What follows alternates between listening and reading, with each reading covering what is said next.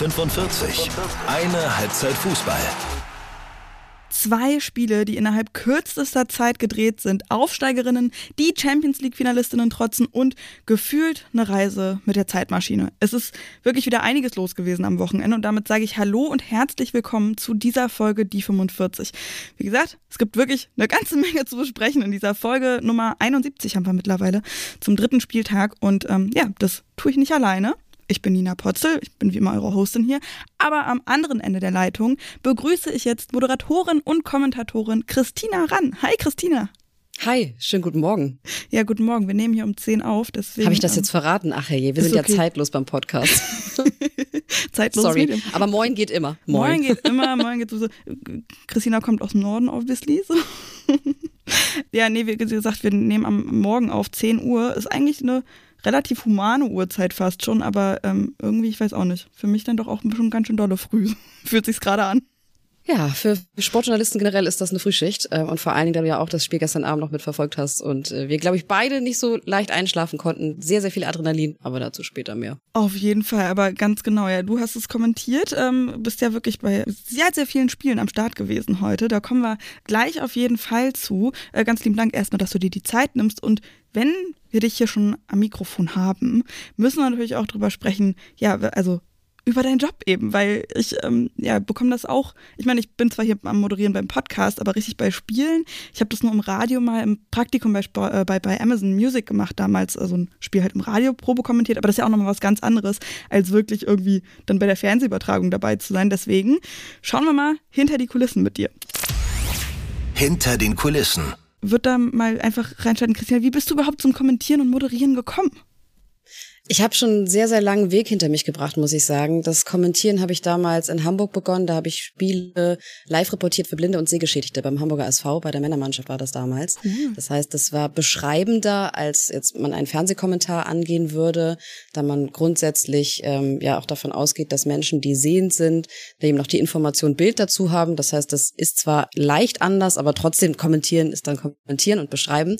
Und äh, das hat super viel Spaß gemacht und die Community war halt auch wirklich großartig. Also ich habe da einen tollen Austausch gemacht mit denen, die dabei waren und äh, uns zugehört haben. Das habe ich als Studentin begonnen, schon dann zehn Jahre noch gemacht und äh, ja, das die Liebe zum Kommentieren ist dadurch einfach gewachsen. So, das waren meine ersten Schritte und dann habe ich 2012 das Kommentatorinnen-Casting bei Sky mitgemacht, bin da bis ins Finale mitgekommen und danach äh, gab es ehrlicherweise eine Pause, weil das Thema Moderieren so groß wurde. Ich bin dann auch fünf Jahre bei Sky geblieben und äh, so richtig Fahrt hat das Kommentieren dann ja seit dem letzten Jahr wieder aufgenommen. Also ich habe in der Frauenbundesliga bin ich dann wieder gestartet, habe die Männer WM kommentiert für Magenta TV und jetzt äh, fest kommentiere ich das Montagabendspiel, das Topspiel bei Sport 1 und bleib aber Magenta Sport auch treu. Also wirklich so überall am Start, wo äh, Fußball der Frauen irgendwie eine Rolle spielt. Die WM jetzt im Sommer hast du ja auch gemacht, das fand ich total cool. Da hatten wir auch so ein bisschen geschrieben. Was ich total geil fand, auf, also für einen kanadischen Sender auf Deutsch kommentiert, ne? Erinnere ich mich richtig? Ja, genau, genau. Ähm, für TSN Canada. Also es ist ein wirklich ganz großer Sportsender dort und die haben ein ganz tolles Projekt ins Leben gerufen. Sie wollten nämlich so Originalkommentar haben. Sie wollten das Feeling aus den Ländern und ich war dann am Ende in einer WhatsApp-Gruppe mit diversen Frauen worldwide. Also ich habe tatsächlich mit zuerst einer geschrieben aus Manila und wir haben uns dann ausgetauscht, wie, wie, wie spät ist es gerade?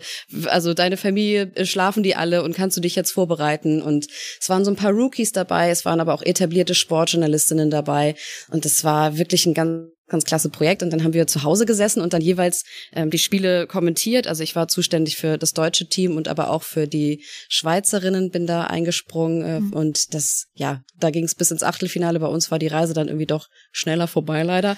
äh, aber Wüste, aber nichtsdestotrotz, es war wirklich ein wahnsinnig tolles Projekt und wir sind auch immer noch in dieser WhatsApp-Gruppe connected und vor allen Dingen, was da auch so spürbar war, der Support. Ne? Also gerade jemand, der noch nicht so viel kommentiert hat, hat dann von den anderen ganz viel Tipps bekommen und äh, auch so Kleinigkeiten, wie macht man eine Spielvorbereitung, was funktioniert.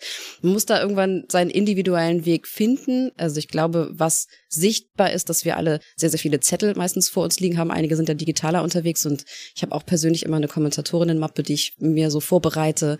Aber es war ja deswegen auch eine ganz, ganz tolle Erfahrung. Das war für mich schon ein Highlight und das absolute Highlight war natürlich auch das Champions League Finale für The Zone, was ich kommentieren durfte. Wolfsburg gegen Barcelona, dann auch live vor Ort.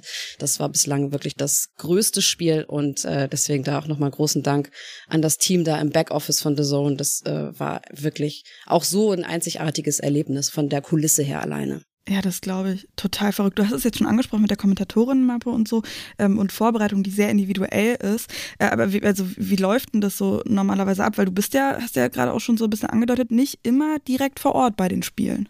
Genau, es gibt das Konstrukt, man nennt das aus der Box, also out of the box denken. Naja, also es liegt wirklich daran, dass man in einem abgeschlossenen Raum sitzt, meistens in einem Studio oder das werden sogenannte Boxen dann eingerichtet. Sind normal Räume, keine Sorge, aber man sitzt dann vor Monitoren und hat eine Regieverbindung dann über die Kopfhörer und dann gibt's das Konstrukt live vor Ort, wo du dann, das kennt man im Stadion, hoffentlich meist etwas erhöht sitzt, dann eben noch den Live-Eindruck dazu hast, aber trotzdem auch das Bild, was dann halt auch rausgeht geht. Mhm. Und äh, das beides, das grundsätzliche Kommentieren ist dann gleich. Du hast ähm, noch mal ein bisschen andere Dinge zu beachten. Ich finde es beim Live-Kommentar im Stadion total spannend, weil man die Eindrücke so auf sich wirken lässt, gleichzeitig dann aber auch den Monitor im Blick zu behalten, weil natürlich ihr zu Hause seht dann das Bild und wenn da irgendwas läuft und ich sage dazu nichts, dann fragt ihr euch natürlich, was ist mit ihr gerade los. Aber vielleicht mhm. gucke ich gerade irgendwie auf der Tribüne rum und äh, lese ein Fanplakat oder bin halt irgendwo anders am Ball. Äh, das ist dann schon ganz spannend, aber aus der sogenannten Box dann ähm, ja, hast du halt einfach dieses Signal dazu. Und äh, da ist aber auch oft eine Kommunikation mit vor Ort dabei. Da gibt's ähm, Aufnahmeleitende. Dann äh, ist ja auch gerade spannend, wenn Wechsel passieren und so etwas. Also da versucht man sich viele Eindrücke zu holen und die Kommunikation im Vorwege mit den Pressesprechenden, das ist alles das Gleiche und im besten Fall auch noch mit Trainerinnen und Trainer, wenn die sich zur Verfügung stellen, was hilfreich ist, wahnsinnig hilfreich ist und ich finde, das merkt man der Qualität des Kommentars dann halt auch immer an. Und ja ehrlicherweise Vorbereitung. Im Frauenfußball ist noch ein bisschen eine andere, weil im Männerfußball sehr, sehr viel statistisch erschlossen ist. Ähm, mein Lieblingsbeispiel ist, dass bei manchen einfach noch die Größe nicht dabei steht. Jetzt fragt euch, braucht man die? Klar, wenn jemand zum Kopfball geht, da brauche ich die definitiv. Und es gehört für mich auch einfach dazu, dass, dass man gewisse Rahmendaten hat.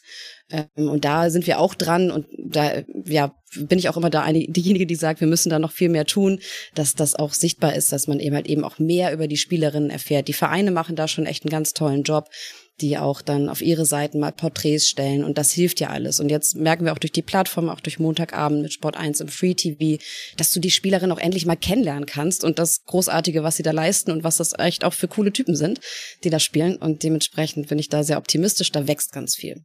Ja, voll toll. Ich weiß auch noch, ähm, dass eben, als ich da diese Probekommentare bei Amazon Music hatte, das war nur gerade während ähm, Corona, da war ich auch eben in so einer Box und da fand ich eben auch so dieses Ding, dass mir so ein bisschen die, das Feeling gefühlt hat, was du gerade gesagt hattest, so, wenn du im Stadion bist, ist es halt eine ganz andere Atmosphäre dann nochmal. Und da weiß ich auch noch, da gab es halt immer so Vorbereitungssheets und auch ähm, Opta-Daten und wirklich so genaue Statistiken erfasst. Das war total irre, so viel schon vorgearbeitet. Bei den Frauen jetzt weiß ich es natürlich nicht genau, aber kann mir da auf jeden Fall vorstellen, dass das halt noch nicht so der Fall ist, ne? Ja, ich schweige dazu mal. Ja, okay. Nein, also wir haben äh, bei Sport 1 äh, sind wir gerade dran, da gibt's eine Unterstützung. Mhm. Es gibt ja nicht nur Opta, es gibt ja. Delta Dreh und ganz, ganz wahnsinnig viele tolle andere Firmen. Ähm, aber klar, für mich ist, äh, gehört Opta da definitiv auch zu den All-Time Classics dazu. Mit denen habe ich damals halt auch angefangen, so meine ersten Mappen da zu lesen. Und jetzt sagt ihr vielleicht, ja, hey, dann ist ja alles da, aber nee, nee, du musst erstens das lesen können und äh, damit auch was anfangen, was da halt in Informationen auftauchen und äh, daraus halt eben auch Ableitungen treffen fürs Spiel und dann halt auch so aufbereiten, dass du dann Zugriff für dich hast äh, während des Spiels. Und das ist dann auch immer noch spannend. Aber sicherlich ist sowas hilfreich. Und na klar, beim Champions League Finale, da war jetzt die größte Mappe, war aber auch interessant, weil so gefühlt 90 Prozent der Informationen, die ich mir da hingelegt hatte, ähm, ne, die äh, ja, wirfst du nachher in den Mülleimer. Ja. Aber das Wichtige ist, dass du halt in der Sekunde dir die passende rauswählen kannst, die die ja vielleicht einen Mehrwert bieten kann für die Zuhörenden und Zusehenden und ähm, einfach total bereit bist für alles, was da kommen mag und für alle Spielerinnen, die da kommen mag, weil auch die, die auf der Bank sitzen, die sind vorbereitet. So, also sie sind vorbereitet, ins Spiel zu gehen und ich bin vorbereitet, wenn sie ins Spiel gehen.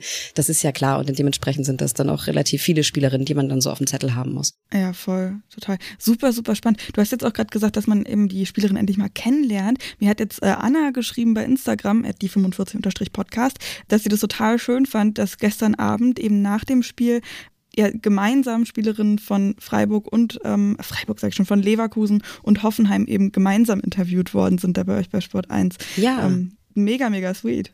Ich finde das auch und vor allen Dingen, das ist so der, der Vibe halt im Frauenfußball. Also ich liebe das einfach, diese, dieses Verständnis untereinander, dass du auf dem Platz halt so, da geht's echt hart zur Sache. vor allem gestern, äh, haben die sich auch wirklich überhaupt nichts geschenkt. Da waren sehr, sehr viele so kleine Nicklichkeiten noch dabei und so ein paar schärfere Fouls, wo wir auch schon gesagt haben, oh, Schiedsrichterin, ähm, hat da einiges auch passieren lassen, was aber auch okay war. Sie hatte ihre Linie, aber trotzdem, da merkst du halt, da ist richtig was los und danach äh, stehen die noch beieinander, unterhalten sich und das finde ich wirklich großartig und deswegen finde ich das auch cool, wenn man das so abbilden kann. Und äh, ja, da hast du recht, da passieren auch nochmal ganz andere Gesprächsmomente so untereinander. Ne? Und ich finde generell der Umgang miteinander ist sehr, sehr respektvoll, auch grundsätzlich grundsätzlich mal so die Atmosphäre in einem Stadion. Also guckt gerne auch mal live vorbei äh, in einem Fußballstadion, weil das ist echt klasse. Ja, 100 Prozent. Vor allen Dingen ja dann auch immer in den größeren Stadien. Also äh, Nürnberg jetzt immer im Max-Morlock-Stadion. In Duisburg spielen sie ja auch immer ähm, in dem ähm, Stadion mit den Männern. In Freiburg sind sie jetzt immer im Dreisam-Stadion. Mega, mega schön. Und dann haben wir ja noch die Highlight-Spiele.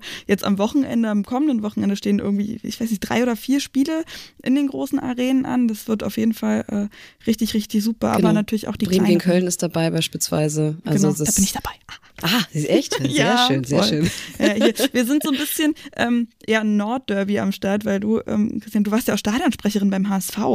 Richtig, das bei den Männern, genau, ja, genau, genau. Das habe ich drei Jahre lang gemacht, war auch eine klasse Zeit. Also apropos Atmosphäre spüren, natürlich mhm. dann am Spielfeldrand, ne? Und auch mal so ein Perspektivwechsel für mich, der halt cool war, wirklich zu sagen, ich guck mal rein in einen Verein, ich bin mal ganz nah dran und äh, das war eine Zeit, die ich auf gar keinen Fall missen möchte. Grüße da auch an Christian Stübinger, mein äh, ja, mit Kompagnon da mit vor Ort, äh, der das noch weitermacht. Und das ist halt einfach, ja, eine ne super äh, Position. Du kennst es ja auch, du bist ja, ja. auch Stadionsprecher. Ja, genau, bei Victoria Berlin. Ja, ich wollte auch gerade sagen, da muss ich nochmal off-air, müssen wir auch nochmal ein bisschen quatschen, mir ein paar Tipps holen und so. Weil ich meine, Regionalliga gegen ähm, Bundesliga der Männer ist natürlich, also Regionalliga der Frauen gegen Bundesliga der Männer ist natürlich komplett anderer Schnack. Aber äh, Stadion ist trotzdem sehr schön, auch wenn bei uns deutlich weniger Leute reinpassen.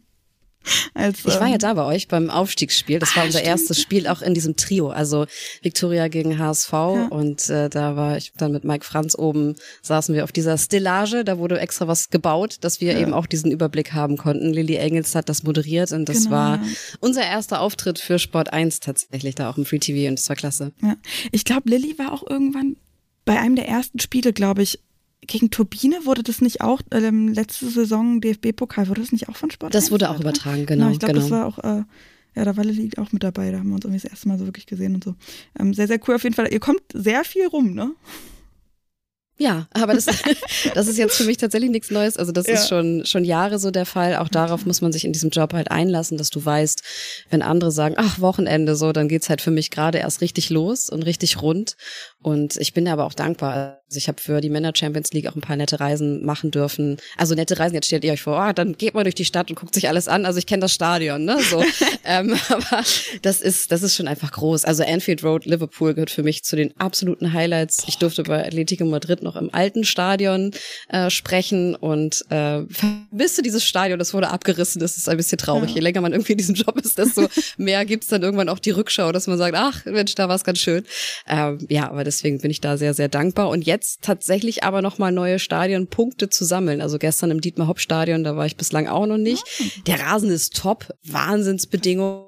Also unfassbar. Äh, Tribüne sieht auch klasse aus. Dann hinten diese Baumwipfel, die darüber ragen. So, äh, das hatte auch eine, eine tolle Atmosphäre ähm, ja, war auch ein spannender Anfahrtsweg, hat mich so ein bisschen, oh Gott, jetzt darf ich es glaube ich nicht laut sagen, aber äh, den letzten Berg, den ich glaube ich so erklommen habe, war der Betze und oh. ganz anderes Kaliber, ganz ja. anderes Kaliber.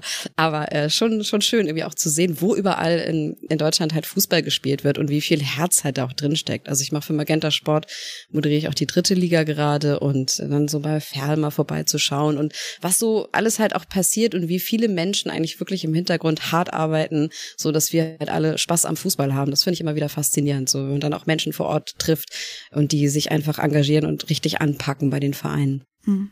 Auch richtig tolle Worte. Bevor wir gleich äh, dann wirklich mal ins Spiel gehen, vom Montagabend vor allen Dingen, noch zwei kurze Fragen. Erstens, hast du ein richtiges Highlight, wo du sagst, das ist bis jetzt das allergeilste Spiel? So Champions League der Frauen kriege ich gerade so ein bisschen raus. Und hast du auch so eine Groundhopping-App? Du, ganz ehrlich, seit Jahren nehme ich mir das vor und ich ärgere mich, weil ich glaube, es wäre jetzt wirklich schwer, alles nachzuvollziehen. Mhm. Ähm, ich, ja, also geil, dass du es ansprichst, weil ich würde das total gerne, glaube ich, nochmal umsetzen. Und vielleicht kriege ich das irgendwie noch auf alten Dienstplänen. Aber irgendwann ist es halt auch so verrückt, weil gerade jetzt so nach der Zeit ähm, auch alle Spiele kriege ich überhaupt nicht mehr zusammen. So, ne? Mhm. Da waren einfach super viele Spiele dabei. Und trotzdem finde ich es aber immer wieder schön, jetzt, wo du das auch sagst, dass es mich weiterhin so fasziniert und ich halt immer wieder neue Sachen am Fußball entdecke, die mir so viel Spaß machen und auch so immer noch eine Weiterentwicklung da ist. Und deswegen gerade so Frauenfußball nach vorne, dass das jetzt so Fahrt aufnimmt, äh, das freut mich so ungemein. Und äh, ja, aber Groundtapping-App, da müssen wir privat auch nochmal drüber sprechen, welche ich dann nehmen soll und wie mache ich das. Oh Gott, ich bin da auch überhaupt nicht drin. Ich könnte überhaupt nicht empfehlen, was ich habe ehrlich gesagt gedacht, dass es nur eine gibt, aber ähm, ja, offensichtlich nicht. Weiß ich nicht, weiß ich nicht. Liebe Community, hilft ja. uns. Gebt uns Tipps. Nee, Groundhopping, da ähm, äh, habe ich irgendwann mal auch drüber nachgedacht. Aber naja, dann genau, würde ich mal sagen, äh, Christina, ganz, ganz lieben Dank dir für die Einblicke schon mal. Und wir schauen auf den Spieltag. Das war der Spieltag. Und da legen wir mal los mit, wir haben schon das ein bisschen angerissen, ähm, mehrmals angerissen. Christina hat äh, kommentiert, äh, vor Ort Hoffenheim gegen Leverkusen. 2 zu 2 ist es auf, ausgegangen, das mal als allererstes. Ein wirklich super umkämpftes Spiel das vor allem nach so einer Stunde Spielzeit absolut verrückt geworden ist. Also wirklich, ich habe dann auch äh, so mit ein paar Leuten kommuniziert und gesagt, einfach, Leute, ich habe mich hier auf einen entspannten Montagabend bereit gemacht. Aber ähm, ja, bis eben so nach einer Stunde Spielzeit oder sowas hat ähm, Leverkusen mit 1 zu 0 geführt, obwohl Hoffenheim das Spiel gemacht hat, aber eben so, als würden sie führen und nicht seit der 34. Minute zurücklegen. Williamsdottir war das dafür äh, Leverkusen, die zum 1 zu 0 getroffen hat. In der 62. hat dann Christine Kögel zum 2 zu 0 getroffen. Zehn Minuten später hat Tufikovic einen Strafstoß gehalten und dann ist es wirklich losgegangen. Also 75. Mara Alba mit einem absolut verrückten Treffer zum 1 zu 2. 78. Eredita mit Meti zum 2 zu 2 und danach hat Hoffenheim echt mehrmals fast noch das 3 zu 2 gemacht. Aber beim 2 zu 2 ist es geblieben. Christina, wie gesagt, du hast das Spiel kommentiert ich muss gestehen, ich war wirklich richtig durch den Wind dann danach. Wie ja, es dir beim Kommentieren? ja, das war total spannend. Also ich hatte als Expertin dieses Mal Lena Gößling dabei. Sehr und cool. äh, wir haben beide dann auch gesagt, dass wir mit dieser Wahnsinns-Schlussphase nicht mehr gerechnet haben. Also für mich Bild des Tages ist einfach Stefan Lerch, der da über den Rasen rutschte, ähm, zum Torjubel vom 2 zu 2, wo er nachher auch gesagt hat, oh, das war ganz schön wild, auch von ihm. äh, aber ehrlicherweise habe ich ihm auch gesagt, das ist, das ist so eine coole Emotion, die, die muss dann auch raus. Ja? Also ich ja. habe da voll vollstes Verständnis dafür und im Gegenteil, du siehst ja einfach, wie, wie emotional packend dann diese Partie einfach noch war. Also für die Leverkusenerin, du sagst am Ende 2-2 und da war eine ganz andere Gemengelage. Robert de Pau war sehr emotional angefasst, auch im Interview danach ähm, und logischerweise, sein Team führte 2 zu 0, dann hast du mit dem Elfmeter wirklich die Chance, den Deckel drauf zu machen. Und Tufekovic hat einfach das Auge gehabt, ne, für Kaczewska. Also konnte sie ganz gut sehen, auch in der Kamera-Hinterperspektive. Ich glaube, ich habe das vielleicht auch zu Hause sehen können, dass sie sich früh auch für die richtige Ecke entscheidet, weil sie die Stürmerin gut ausgeguckt hat. Und ja, klar, da denkst du trotzdem als Leverkusen, wir führen hier immer noch 2 zu 0. Und die, also aber wie auch schon alleine Mimeti von, aus der Halbzeitpause rausgegangen ist, da ist sie ein bisschen hart eingestiegen, müssen wir ja. gestehen.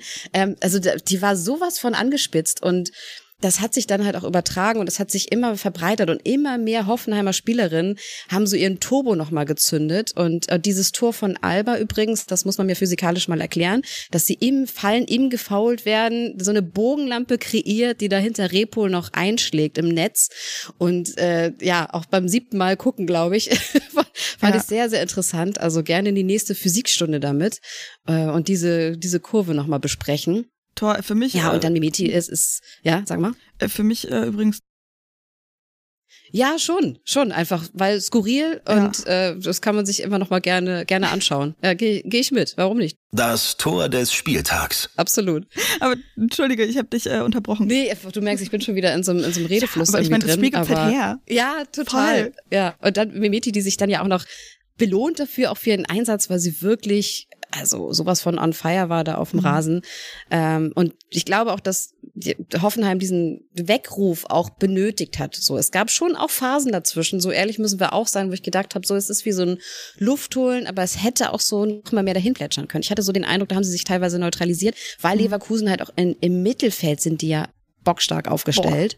Boah. Und äh, da ist ja kaum durchkommen. Und ich glaube, das ist auch wirklich eine Wahnsinnsqualität von Leverkusen in dieser Saison. Nicht nur die Offensive und so die Stärke, was sie gar nicht so doll eingebracht haben, so nach Flanken. Das haben wir so ein bisschen reingesprochen und gefordert und dann fiel das Tor ja auch so, äh, weil Hansen davor gelegt hat.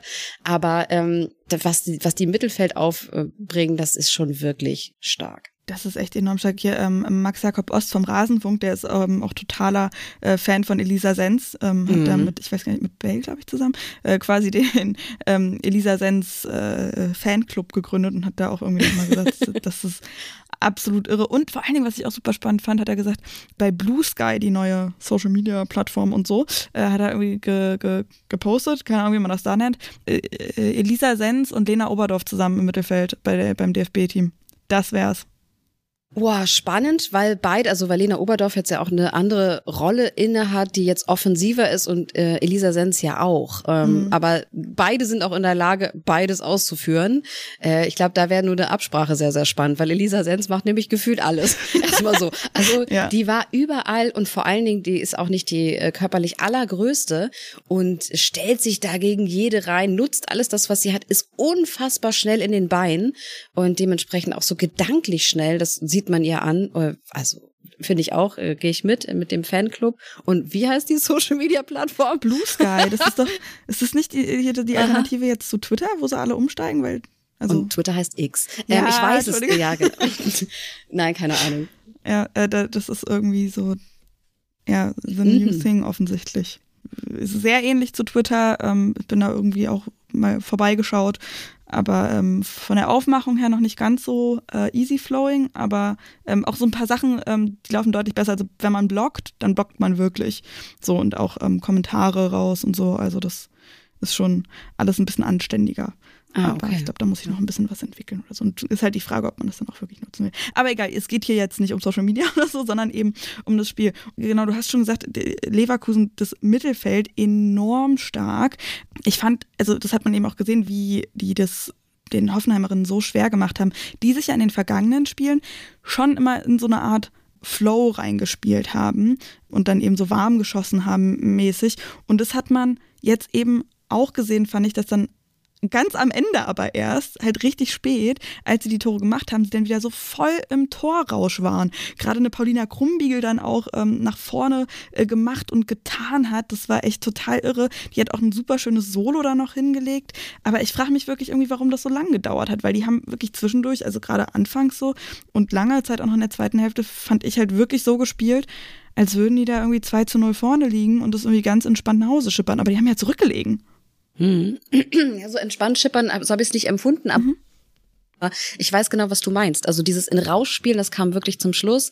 Ähm, wir dürfen nicht vergessen, dass Melissa Köstler trotzdem auch gefehlt hat vorne, die jetzt leider verletzungsbedingt pausieren muss und die ja auch einen Großteil der Tore geschossen hat für die TSG.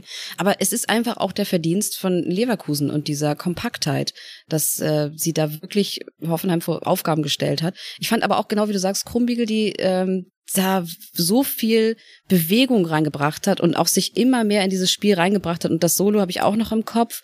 Da äh, schließt sie halt einfach nur so ab, dass sie ja nicht präzise genug äh, dabei war. Dann, ich glaube, die Einwechslung von Alba, ich meine, die auch dieses skurrile Tor gemacht hat, ähm, das, das hat auch nochmal sehr, sehr viel bewegt. Ne? So ähm, normalerweise ist Billa vorne drin, die ich hatte nicht das Gefühl, dass sie komplett ihre Stärken ausspielen konnte. So, sie war eher unauffälliger im Vergleich zu vielen anderen Partien, in denen ich äh, sie gesehen habe. Aber ähm, und dementsprechend hat sich das dann erst auch, wie du sagst, über das, das Spiel entwickelt. Und des, ich glaube, sie haben halt ja, diesen Weckruf für sich selber auch gebraucht und dann aber auch genutzt. Das muss man ja auch machen. Also und schaffen, wenn du nach einer Stunde in diesem Spiel bist und dann, wie gesagt, als ob die irgendwie so ein, so ein extra Akku nochmal angeschaltet haben. Ja, voll. Und dann eben Krumbiegel auch noch, noch offensiver irgendwie agiert hat und so. Also sehr, sehr beeindruckend, ähm, die das, das böse M-Wort, sage ich mal, aber diese Mentalität dann eben auch zu haben, das nochmal irgendwie rauszuholen. Und ähm, ich weiß jetzt wirklich nicht so ganz genau, was man aus, oder was wir aus diesem Spiel jetzt nehmen können, weil ich habe das von vornherein gesehen schon so als eine Standortbestimmung eben, wo die Teams stehen und wer eventuell auch die Nase vorn haben könnte, eben ähm, im Rennen auch um die Champions League Qualifikation oder die Qualifikation quasi für die Qualifikation dann. Wir haben es ja jetzt rausgearbeitet, also oh, Leverkusen wahnsinnig stark, da kompakt gestandenes Mittelfeld, richtig, richtig gut, ähm, haben aus den Chancen, die sie hatten, wirklich sau viel, äh, also das Beste dann gemacht. Hoffenheim auf der anderen Seite mit dieser Mentalität dahinter, nochmal den Turbo anzuschmeißen, so viel Kraft dann auch einfach zu haben über diese Zeitspanne. Wen siehst du da aktuell vorne? Finde ich auch ganz schwer zu beurteilen, weil vor dem Spiel hätte ich gesagt, und beide Trainer haben es auch gesagt, dass sie eigentlich eine ähnliche Herangehensweise haben, das Mutige, das ähm, Offensive mhm. rangehen. Und bei diesem Spiel fühlte sich das komplett anders an. Ähm, Stefan Leich hat ja bei Sport 1 danach bei uns auch gesagt, hey, ja, diesen, diesen Mut, den nehmen wir jetzt total mit. Das ist absolut etwas, wovon du zehren kannst, auch für die nächsten Spiele. Ähm, und trotzdem Leverkusen, wenn eben sie nicht vielleicht mal so eine Schlussphase haben, wo dann die Gegnerinnen plötzlich so aufdrehen, äh, deswegen würde ich, finde ich das schwierig, gerade jetzt nach diesem Spiel Prognosen zu stellen. Also jetzt geht ja jedes Team so seinen eigenen Weg erstmal wieder.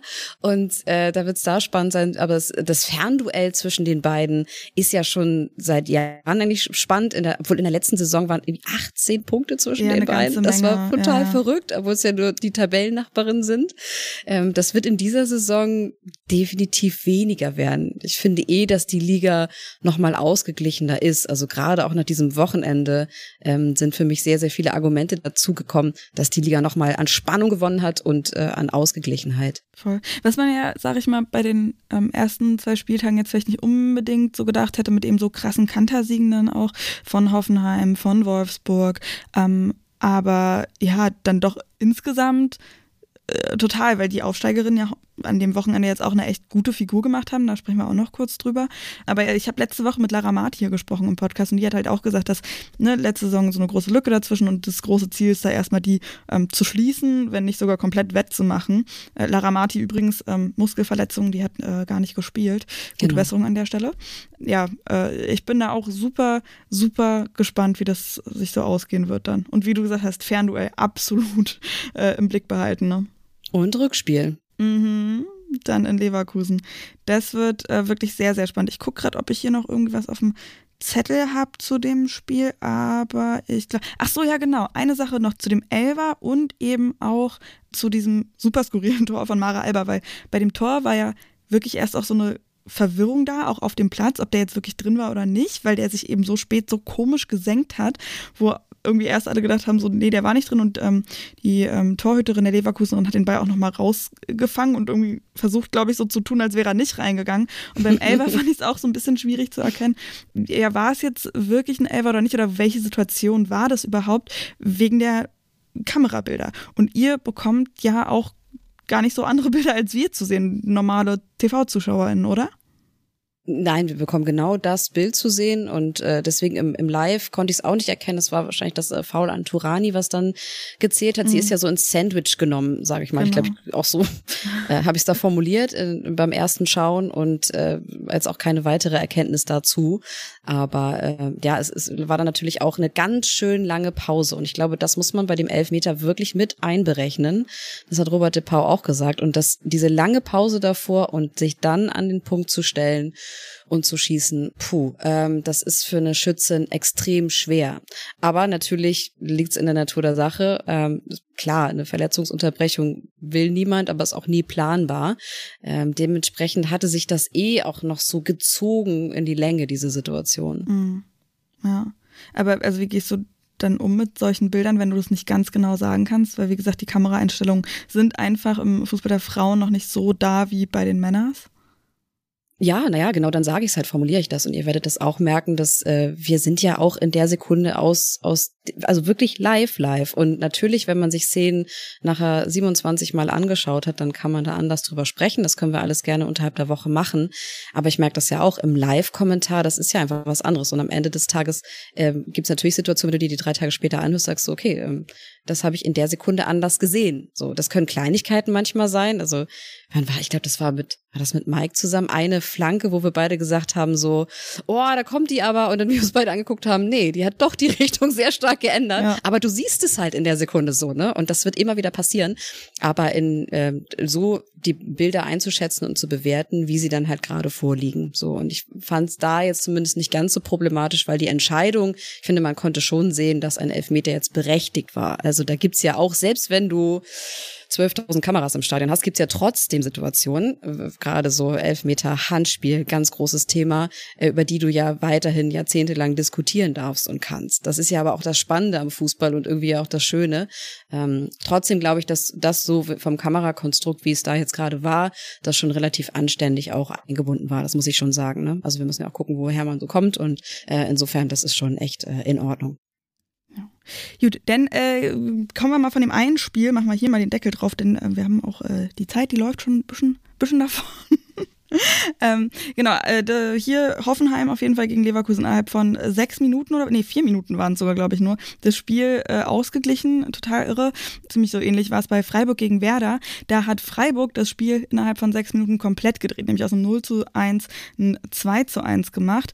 Ähm, Werder ist in Führung gegangen, 1 zu 0 durch Sophie Weidauer, nachdem ein Tor der Freiburgerinnen wegen Handspiels nicht gegeben worden ist. Das ist ewig hin und her gegangen, vor allen Dingen in der zweiten Hälfte, wo dann nach 61 Minuten Ali Gudov das 1 zu 1 gemacht hat, beziehungsweise zählt das als Eigentor, weil ähm, Nemeth angeköpft worden ist. Und auch das 2 zu 1 für Freiburg ist so ähnlich gefallen. Allerdings zählt da tatsächlich Svenja Felmli als Torschützin. Und auch hier am Mikrofon Christina Rann. Ähm, genau. Und das Schöne ist, dass du gerade es angesprochen hast, wie ist denn das mit den Kameraperspektiven ja. und so. Ganz ehrlich, bei diesen zwei Toren, vor allen Dingen bei diesem Ding von Nemeth, das war ja, als wenn du so einen Flipper anmachst. Ich kenne die ja. diese, ich meine, das gibt's ja auch als App heutzutage. So. Und dann macht Ding, Ding, Ding, Ding, Ding. Und ich war, die, ich war dann fest davon überzeugt, das muss doch von Nemeth gekommen sein. Und bei Filmly bin ich mir allerdings bis heute nicht sicher. Das würde ich mir nochmal anschauen, weil da habe ich es eigentlich genauso gedacht. Ähm, und das war wirklich schwer zu sehen, weil du da echt, also das ging einfach schnell. Da war der Ball zwischen zwei Köpfen hin und her. Und äh, ja, jetzt hat man sich offiziell so entschieden. Und das Lustige ist, ich habe heimlich bei drei Tickern mal geguckt, so mhm. danach, und habe gesehen, dass alles unterschiedlich hatten. Ähm, so irgendwann hat man sich aber festgelegt und gesagt, komm, wir, wir sagen, es ist ein Eigentor. Und dann, ich glaube, einige hatten so das Gefühl, ah, ein zweites Eigentor. Nee, komm, das ja, ist zu viel. Lass mal lassen. Ja, ähm, nein, Spaß beiseite. Also go Werder genau, genau. Also, oh, hart. Ja, ähm, schon. Aber ich will gar nicht aber so auch das war. Ja, bitte? Ja. Nee, sag mal. Nee, ich wollte gar nicht so viel vom Spiel erzählen, eben weil wir noch viele, viele andere Dinge ähm, ja. auf der Liste haben. Aber du hast von Theresa Merck, der Freiburger Trainerin, eben ähm, ja sehr begeistert gewirkt. Und da wollte ich mal nachhaken, erzähl mal, äh, erklär mal unseren HörerInnen hier, äh, warum.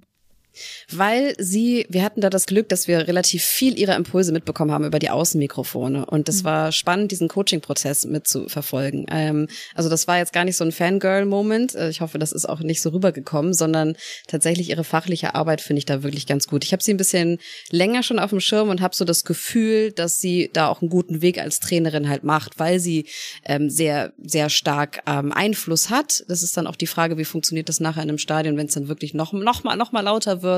Äh, so konnte sie auch viel Einfluss nehmen. Aber die Grundhaltung und den Ball, den sie spielen will, das finde ich ähm, ein sehr, sehr attraktives Spiel. Also Freiburg hat sich wahnsinnig entwickelt unter ihr und äh, dementsprechend war das da eine Würdigung dieser Situation. Und sie hat auch ein bisschen Stimme gelassen.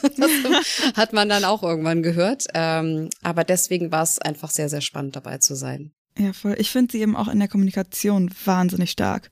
Ja. Also ähm, sehr, sehr spannend. Ich bin auch sehr gespannt, wo dann eben mit Freiburg die Reise hingeht, weil ja die letzte Rückrunde nicht ganz so super war. Eine Anmerkung noch zu Werder. Statt Livia Peng hat da Catalina Perez im Tor gestanden kolumbianische Nationaltorhüterin ja, die bis ins Viertelfinale gekommen ist bei der WM. Und ähm, ja, die hat, finde ich, trotzdem, auch wenn es dann halt so blöde Gegentore waren, da konnte sie jetzt auch nicht so wahnsinnig viel für, aber eine echt gute Leistung gezeigt. Also ähm, da ja, hat sie ein paar echt ganz gute Paraden gezeigt und nochmal ein bisschen ein paar Sachen rausgefischt, sage ich mal. Es ist ein spannendes Keeperin-Duell ne, zwischen Peng und ihr. Also Peng hat in den ersten beiden Spieltagen dann äh, ja die Vorteile.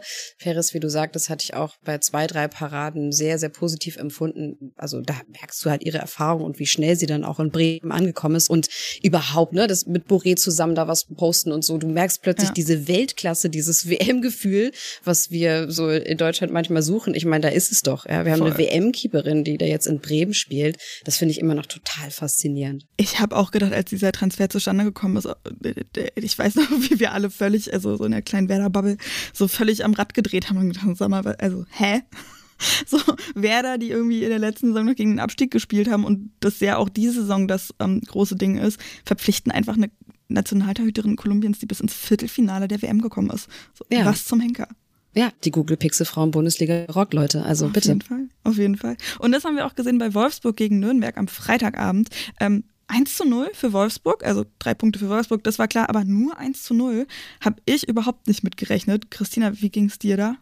Ich glaube, dass man Nürnberg da unterschätzt hat durch diese ähm, hohen Niederlagen, die sie hatten in den ersten Sp zwei Spieltagen. Vielleicht war dieses frühe Pokal aus für Nürnberg dann doch auch äh, so ein Negativerlebnis, dass sie erstmal in die Liga getragen haben. Und dieses Ankommen überhaupt äh, aus Liga 2, da ist der Sprung zu Liga 1 doch noch ein größerer. So, das haben allerdings in anderen Ligen Aufsteiger und Aufsteigerinnen ja auch oft.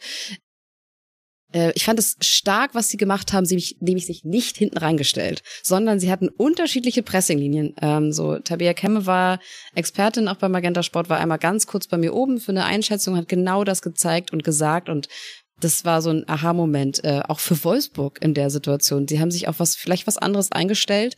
Und selbst wenn man sich auf, Gegnerinnen sehr, sehr gut vorbereitet, trotzdem in der Sekunde, wo du auf dem Platz das erlebst, dann stehen die plötzlich vor dir und du fragst dich, hä, äh, ob ich das so geplant? Nicht wirklich.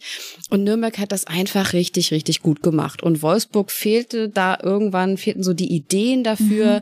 mit dieser Situation klarzukommen. Und ich glaube nicht, dass das Thema Rotation ist. Also Tommy Stroth hat das versucht sofort zu unterbinden, auch schon mhm. im Vorwege, indem er gesagt gesagt hat, es gibt keine A-Formation, sondern auch mit dem, was wir alles vorhaben an Spielen, international, Pokal, der Liga, der Kampf um die Meisterschaft, das müssen wir gemeinsam als Team lösen. So, mhm. ähm, positiv aufgefallen, Fenner Kalmer für mich, die natürlich auch das Tor gemacht hat. Absolut, ich wollte auch ganz kurz einmal eingreifen. Äh, sechs Startelfwechsel, unter anderem eben Lena Oberdorf und Alex Popp nicht dabei, stattdessen eben das heißt Fenner Kalmer und äh, auch Nuria Rabano. Genau, die auch so langsam ankommt in der Liga. Auch sie ja ein, ein Top-Transfer, ähm, hat beim Champions League-Finale nicht gespielt. Dementsprechend, sie saß zwar bei Barcelona auf der Bank, deswegen konnte man sie ganz guten Gewissens verpflichten, Spaß beiseite, aber äh, die natürlich jetzt auch Anschluss findet. So, das äh, hat der Trainer ja auch gesagt, dass sie da noch ein bisschen Zeit gebraucht hat. Also ja, viele Wechsel, Oberdorf äh, leider verletzt ähm, und Pop, glaube ich, auch sollte den Schongang bekommen, auch gerade für die das alles, was jetzt ansteht mit Paris, mhm. ähm, wurde dann aber doch eingewechselt in den Schlussminuten. Und da habe ich gedacht, ja, ähm, weil eben Wolfsburg schon gemerkt hat, boah, also wenn jetzt so ein Glücksball oder vielleicht doch ein gut äh, taktierter Angriff von Nürnberg jetzt bis ins Tor geht, dann verlieren wir hier Punkte. Ne? Und ja. ich hatte dann nicht das Gefühl, dass das, ähm, dass also Nürnberg hat natürlich nicht sehr, sehr viele Chancen gehabt, aber es war alles, alles noch offen, so bis zum Schluss. Und deswegen meine ich auch, dass die Liga ausgeglichener ist, dass es eben auch solche überraschenden Spiele gibt. Und äh, das tut der Liga gut, auch wenn die Wölfinnen wahrscheinlich jetzt gerade die Hände beim Kopf äh, schlagen. Aber sie nehmen die Punkte ja mit, alles gut. Ich glaube, Nürnberg hat sehr, sehr viel gelernt. Und auch da Coach super interessant, der auch gesagt hat, wenn wir die zumindest so ärgern können, dann schaffen wir es, vielleicht gegen andere Teams dann zu bestehen und dann mal für uns einen Sieg zu holen, so äh, gegen den Abstieg. Und das wird spannend sein, was sie daraus mitnehmen können. Auf jeden Fall. Und ich glaube eben aus dem Spiel richtig, richtig viel. Ich fand es auch super, wie eng sie da bei den Gegenspielerinnen waren und wirklich so hardcore genervt haben ähm, und immer da waren und dann eben ähm, doch auch so ein, zwei Angriffe nach vorne gefahren haben, vor allen Dingen in der zweiten Halbzeit, äh, haben sie da mehr Räume gefunden. Das fand ich wirklich äh, richtig, richtig stark. Also hoffe, dass sie da wirklich was mit rausnehmen können und ähm, dann auch die ersten Punkte einfahren. Christina, du musst zum Zug, ne? Ja, ich muss demnächst zum Zug. Ich gucke gerade schon drauf, aber zwei Minütchen würde Zwei ich uns Minütchen noch gönnen. hast du noch. Okay, sehr cool. Dann ähm, noch kurz die Info, dass Eintracht Frankfurt 3 zu 1 gegen Leipzig gewonnen hat. Ähm, ja, Frankfurt kleines Sorgenkind, denn ja, 3 zu 1 klingt echt dolle, aber äh, das Spiel war nicht ganz so super. Also es hat echt lang gedauert, bis Frankfurt da in Fahrt gekommen ist. Dann ähm, auch das 2 zu 1 erst nach einem Elfmeter und so. Also Frankfurt will ich auf jeden Fall in Zukunft mal ein bisschen mehr drauf schauen. Das aber zu einem anderen Zeitpunkt, denn wie gesagt, die Zeit ist auch schon relativ fortgeschritten hier. Köln äh, gewinnt 4 zu 1 gegen Duisburg. Duisburg, ähm, ja, Still doing Duisburg Things habe ich irgendwie auch gesagt. Äh, die, die halten echt gut dagegen und dann ähm, hinten raus geht aber so ein bisschen die Luft aus. Tore davon Sharon Beck, Andrea Gavric zweimal, Martina Wiankowska und für Duisburg war das Ivan Zielinski. Und am Sonntag hatten wir auch noch 2 zu 0 Bayern gegen Essen in Essen. Tore von Penela Harder und Lea Schüller. Penela Harder verletzt sich da beim Tor. Ähm, da habe ich noch keine weiteren Infos gefunden. Ich weiß nicht, weißt du da irgendwie was? Ich auch nicht tatsächlich. Also durch äh, gestern Abend. Ich habe es auch nur an, am Rande mitverfolgen können. Also fingers crossed, dass es nicht so wild ist. Auf jeden Fall, das auf jeden Fall. Sehr wichtig da auch noch zu sagen, Zuschauerenrekord im Stadion an der Hafenstraße. Mehr als viereinhalbtausend Leute zu Gast. Ähm, richtig, richtig super an dieser Stelle. Und dann habe ich noch ein Thema, was ich, wo ich zumindest deine Meinung kurz haben möchte, bevor du zum Zug rennst, Christina. Horst Rubisch übernimmt bei den DFB-Frauen interimsweise bis auf weiteres, bis Martina Verstecklenburg wieder zurück ist, ähm, ja, das Traineramt. Hm, wa was hältst du davon? Ich finde das eine sehr gute Entscheidung. Mhm. Ich habe bei dir auch die Kommentare durchgelesen und da war auch einer dabei, hey, weißer Zismann, ich verstehe euch, ich fühle euch. Ähm, es ist aber so, dass Martina vos Tecklenburg gerade einfach erkrankt ist und man das abwarten darf und muss. So, ne? Das ist ein respektabler Umgang mit der Situation. Das heißt, du holst dir nicht jemanden rein, der eine sehr direkte Konkurrenz ist, sondern jemanden, der wirklich sagt, ich springe ein für euch. Und das ist Horst Rubisch, der nun Nationaltrainer auch schon war, alles mitbringt und vor allen Dingen auch eine absolute Liebe für den Frauenfußball hat. Also du warst ihm ja auch relativ äh, nah, zumindest auf ein paar Meter ja. bei Victoria Berlin.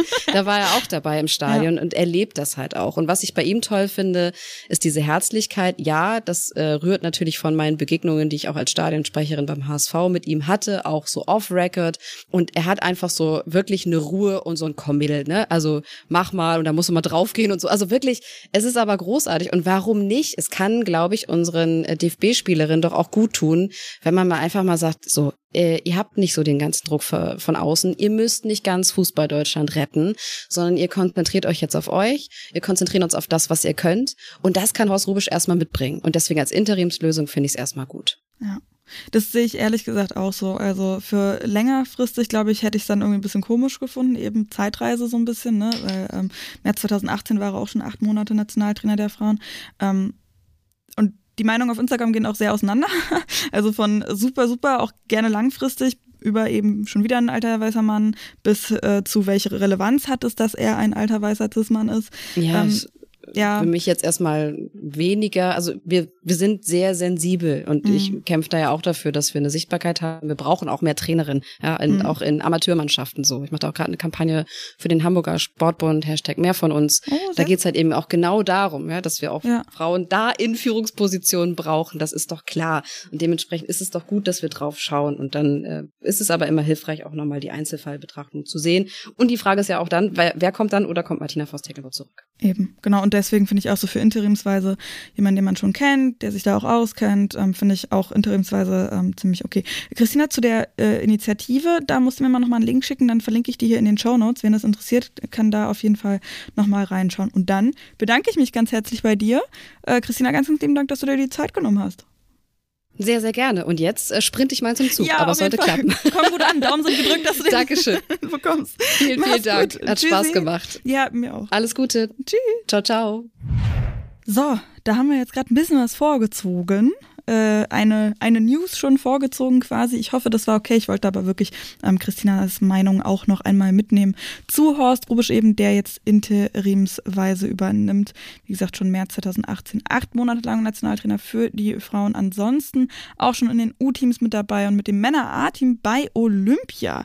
Ähm, ich packe euch da dann nachher auch wie mit allen News, ähm, auch äh, die Pressemitteilung vom DFB mit in die Show Notes. Und dann kommen wir nochmal kurz zurück äh, zu, es ist ein bisschen zerfasert heute, aber ich hoffe, ähm, ihr seht mir das nach. Kommen wir einmal noch kurz zurück zum Spieltag, denn ich wollte ja auch immer so ein paar Infos noch geben zu anderen Ligen. Und zwar in der zweiten Bundesliga.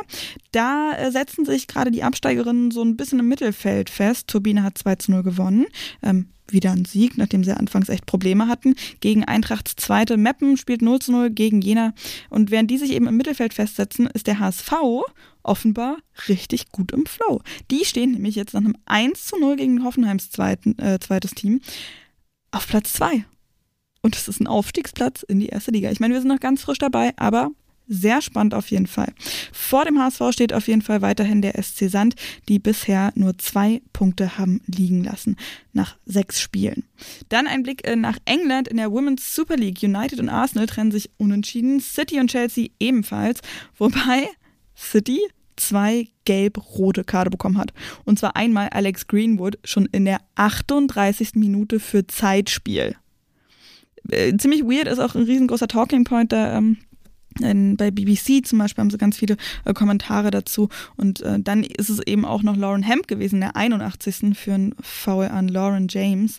Äh, und trotzdem eben, mh, hm, ja, ein 1 zu 1 gewesen.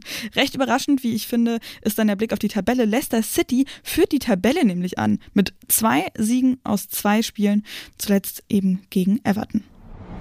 Nach dem Spiel ist vor dem Spiel. Ja, und normalerweise heißt es hier, was erwartet uns nächste Woche, aber heute ist es, was erwartet uns jetzt, direkt heute unter der Woche erstmal, nämlich die Champions League Qualifikation. Heute direkt eben, wenn der Podcast rauskommt, abends haben wir Wolfsburg gegen Paris FC und FC ist Englisch, Paris FC, I don't know, gegen Paris aber nicht Saint-Germain, sondern eben FC. Und Frankfurt spielt gegen Prag. Außerdem auch sehr, sehr spannend, wie ich finde, Manchester United eben gegen Paris Saint-Germain. Dann sind sie es wirklich eigentlich ein Spiel für die K.O.-Runde, finde ich. Aber nee, dies ist ein Qualifikationsmensch. Super, super spannend. Heute um 9 Uhr, also 21 Uhr abends. Ähm, Paris FC gegen Wolfsburg und Frankfurt gegen Prag 19 Uhr schon. Und um 20 Uhr spielt Valur gegen St. Pölten. Mittwoch haben wir da auch eine ganze Menge Spiele auf dem Zettel. Die AS Roma zum Beispiel gegen Poltava, Benfica gegen Apollon LFC aus Zypern. Ähm, dann haben wir auch noch die Züricher Frauen gegen Ajax Amsterdam. Äh, und Real Madrid spielt gegen Valerenga IF aus Norwegen. Und äh, ja, auch noch ein paar andere Spiele. Aber das wird ansonsten zu viel, die liste ich hier nicht alle auf. Was erwartet uns denn dann aber eben nächste Woche? Ja, ich habe es schon angedeutet vorhin mit Christina, das Wochenende der großen Stadien, ey. Samstagnachmittag Werder gegen Köln im Weserstadion. Ich bin auf jeden Fall da. Sagt gern Bescheid, wenn ihr es auch seid. Äh, ich freue mich unfassbar doll. Muss noch mit meiner besten Freundin absprechen, wie wir das da äh, so machen, wie wir dann. Naja, äh, das sind andere Themen. Abends dann ebenfalls am Samstag, Bayern das erste Mal in der Allianz Arena gegen Frankfurt geht's. Ich bin so gespannt, was wir da für Zahlen bekommen, ohne Witz. Und Sonntag sind auch noch die Leipzigerinnen im Zentralstadion hier in Leipzig gegen Wolfsburg. Ja, mal gucken, ob Leipzig das dann ähnlich schafft wie Nürnberg, den Wölfinnen auf den Zeiger zu gehen. Oder vielleicht machen sie es ja noch besser und gewinnen. Wolfsburg dann mit eben einem Champions League Qualifikationsspiel noch in den Knochen. Ähm, mal schauen, ob die da ein bisschen Lehren auch ziehen aus dem Spiel gegen Nürnberg, ein bisschen mehr Kreativität wieder auf den Platz bringen.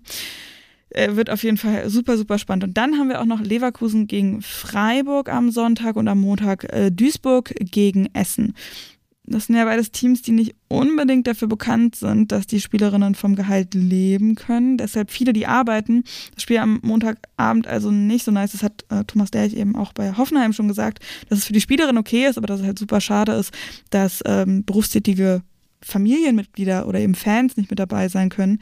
Sehr, sehr schade. Aber immerhin, Duisburg und Essen nicht so weit auseinander, keine halbe Stunde mit dem Auto. Ich glaube, Flixtrain fährt sogar in 13 Minuten dahin oder so, das wurde mir hier bei Maps angezeigt.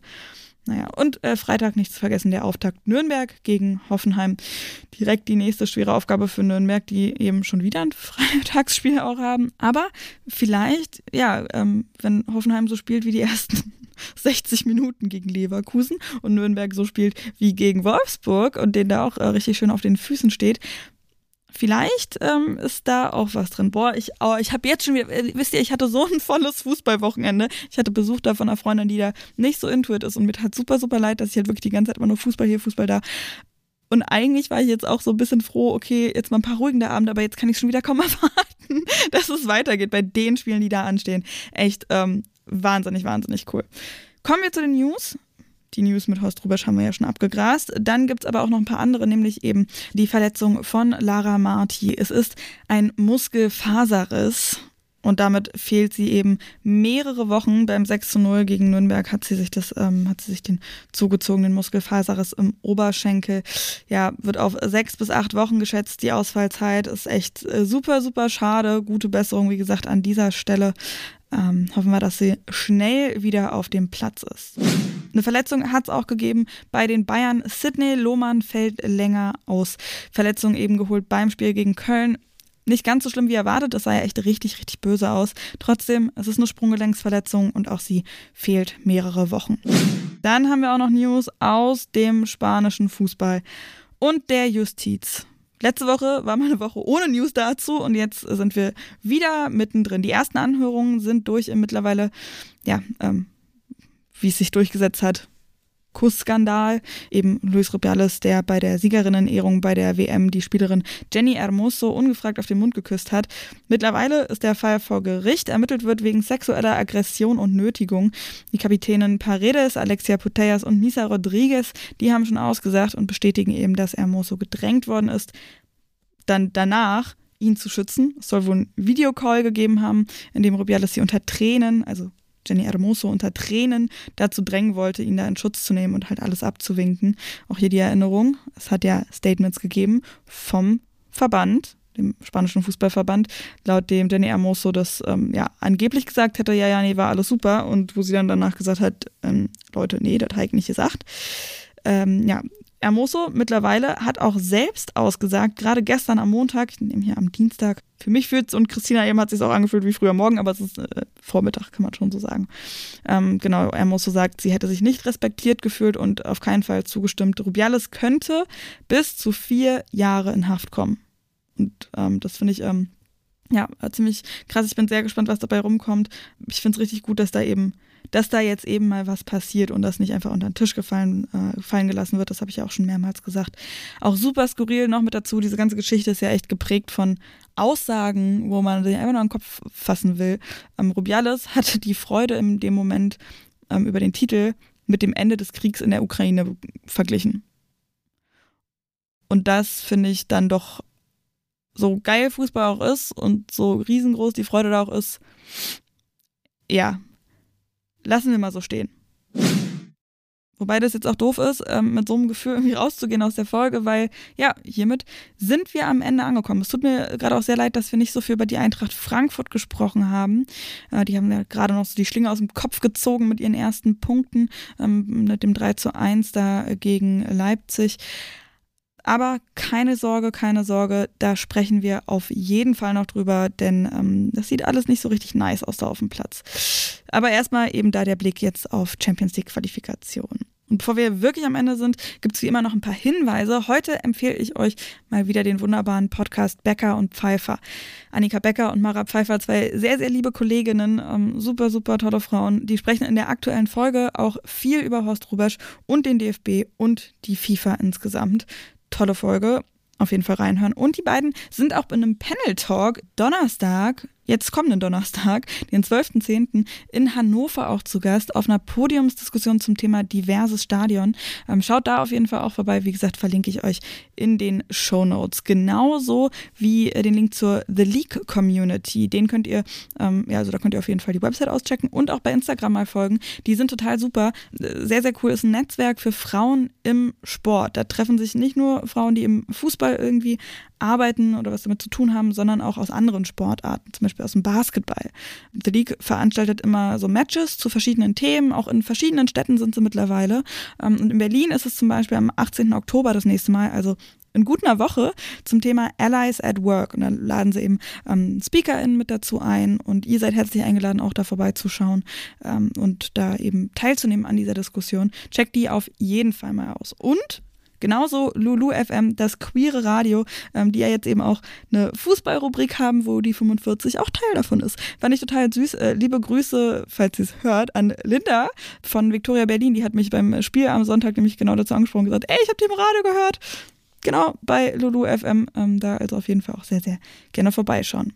Und wenn ihr irgendwie was auf dem Herzen habt, Kritik, Feedback, wirklich, ähm, was irgendwie noch besser werden kann, zum Beispiel auch ähm, bei den Reels, die ich jetzt immer mache, wenn ihr da Hinweise habt, wenn die Schnitte zu schnell sind oder so oder das zu lang ist oder whatever, schreibt mir bei Instagram at die45-podcast. Bei GoFundMe könnt ihr mich auch sehr, sehr gerne unterstützen.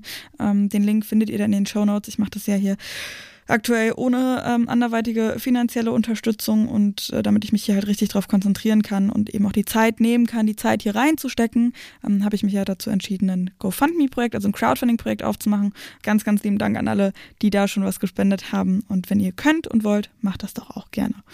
Und dann machen wir mal einen Deckel drauf. Danke fürs Hören, fürs Teilen, fürs Bewerten und fürs Folgen und auch eben, was so bei GoFundMe bei rumkommt. Ganz liebes Dankeschön auch nochmal an Christina, dass sie sich die Zeit genommen hat. Folgt ihr auf jeden Fall auch, at christina.ran bei Instagram.